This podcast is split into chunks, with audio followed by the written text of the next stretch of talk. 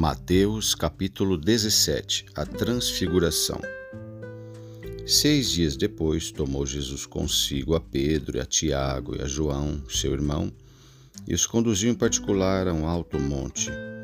E transfigurou-se diante deles, e seu rosto resplandeceu como o sol, e seus vestidos se tornaram brancos como a luz. E eis que lhes apareceram Moisés e Elias, falando com ele. E Pedro, tornando a palavra, disse a Jesus: Senhor, bom estarmos aqui. Se queres, façamos aqui três tabernáculos: um para ti, um para Moisés e um para Elias. Estando ele ainda a falar, eis que uma nuvem luminosa os cobriu, e da nuvem subiu uma voz que dizia: Este é meu filho amado, em quem me comprazo. Escutai-o. E os discípulos, ouvindo isto, caíram sobre seus rostos e tiveram grande medo. E aproximando Jesus, tocou-lhes e disse: Levantai-vos e não tenhais medo. Erguendo eles os olhos, ninguém viram senão unicamente a Jesus. E descendo eles do monte, Jesus lhes ordenou, dizendo: A ninguém conteis a visão, até que o filho do homem seja ressuscitado dos mortos. E os seus discípulos o interrogaram, dizendo: por que dizem então os escribas que é mister que Elias venha primeiro? E Jesus respondendo disse-lhes: Em verdade, Elias virá primeiro e restaurará todas as coisas. Mas digo-vos que Elias já veio e não conheceram, mas fizeram-lhe tudo o que quiseram.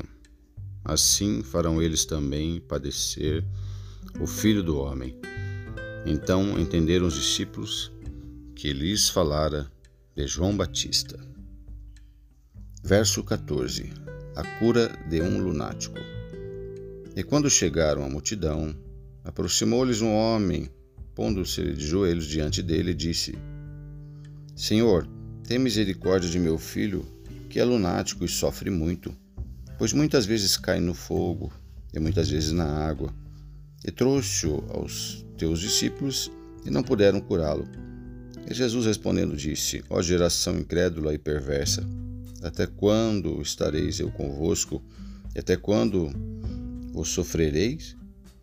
Trazei-mo aqui. E repreendeu Jesus o demônio que saiu dele, e desde aquela hora o menino sarou. Então os discípulos, aproximando-se de Jesus em particular, disseram: Por que não podemos nós expulsá-los? E Jesus lhes disse: Por causa da vossa pouca fé. Porque em verdade vos digo: se tiverdes fé como um grão de mostarda, direis a este monte: passa daqui para acolá, e há de passar, e nada vos será impossível. Mas esta caça de demônio não se expulsa senão pela oração e pelo jejum. Ora, achando-se eles na Galiléia, disse-lhes Jesus: O filho do homem será entregue nas mãos dos homens, e matá-lo-ão, e ao terceiro dia ressuscitará e eles se entristeceram muito. Jesus paga o tributo, verso 24. E chegando eles a Cafarnaum, aproximaram-se de Pedro, os que cobravam as dracmas, e disseram: O vosso mestre não paga as dracmas? Disse ele: Sim.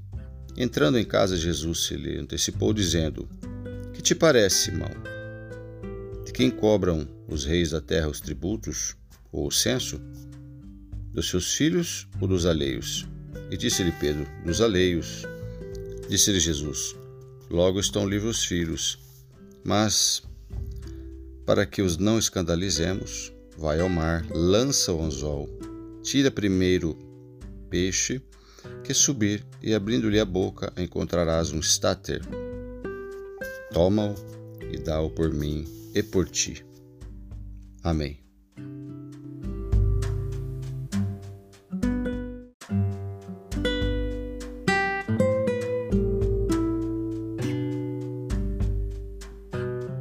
Mateus capítulo 17 A Transfiguração Seis dias depois, tomou Jesus consigo a Pedro, e a Tiago e a João, seu irmão, e os conduziu em particular a um alto monte. E transfigurou-se diante deles, e seu rosto resplandeceu como o sol, e seus vestidos se tornaram brancos como a luz. E eis que lhes apareceram Moisés e Elias, falando com ele. E Pedro, tornando a palavra, disse a Jesus: Senhor, bom estarmos aqui. Se queres, façamos aqui três tabernáculos: um para ti, um para Moisés e um para Elias. Estando ele ainda a falar, eis que uma nuvem luminosa os cobriu, e da nuvem subiu uma voz que dizia: Este é meu filho amado, em quem me comprazo. Escutai-o.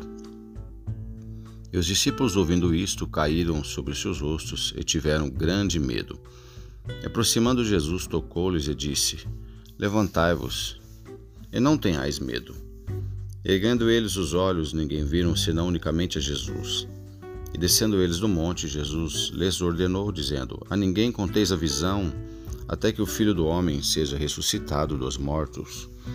E os seus discípulos o interrogaram, dizendo: por que dizem então os escribas que é mister que Elias venha primeiro?